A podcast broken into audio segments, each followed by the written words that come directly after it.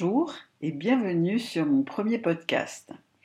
Aujourd'hui, j'aimerais partager avec les personnes qui vivent une situation d'aphasie, c'est-à-dire qu'elles ne peuvent plus comprendre la parole d'autrui ou bien qu'elles n'arrivent plus à s'exprimer verbalement, j'aimerais donc évoquer pour elles un véritable album dessiné qui est en même temps une magnifique œuvre d'art. J'ai parlé de Little Man ou Petit homme d'Antoine Guillopé paru en 2014.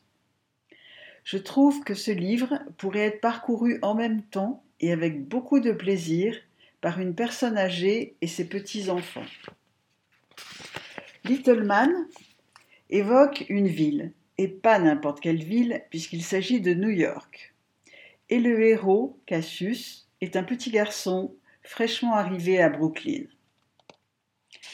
Le procédé de fabrication du livre est tellement raffiné que Little Man s'adresse aux enfants comme aux adultes. Les pages sont très finement découpées au laser et viennent s'intercaler entre des illustrations aux couleurs éclatantes. Ainsi, elles composent de magnifiques tableaux. À la veille de son anniversaire, Cassius, très jeune réfugié d'un pays en guerre, rêve qu'il découvre le centre-ville de New York, donc le cœur de la grosse pomme. Little Man est un album sans texte, c'est-à-dire un livre dont le récit est uniquement porté par une suite d'images. Chaque image a son utilité et c'est dans l'enchaînement d'une image à la suivante que l'on comprend le récit. Ici, ce qui est extraordinaire et particulièrement réussi est l'alternance des paysages urbains démesurés, gratte-ciel, ponts gigantesques, ports fabuleux, avec des pages aussi fines que de la dentelle. Selon les couleurs utilisées, le rendu diffère du tout tout tout.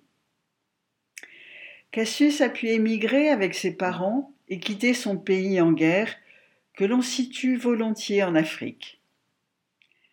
À la veille de son anniversaire, Cassius rêve qu'il franchit le pont frontière entre Brooklyn et New York, où l'immense statue de la liberté ne peut que le protéger.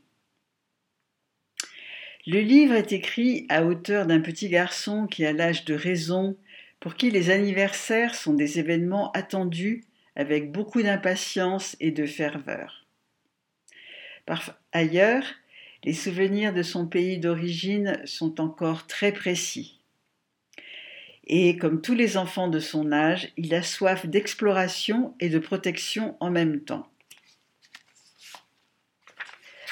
Le rêve de Cassius, la veille de son anniversaire, m'a aussi fait penser au très célèbre J'ai un rêve de Martin Luther King, rêve d'une Amérique fraternelle blanc et noir se retrouveraient unis et libres. Bref, vous aurez compris, un très beau livre à parcourir et reparcourir.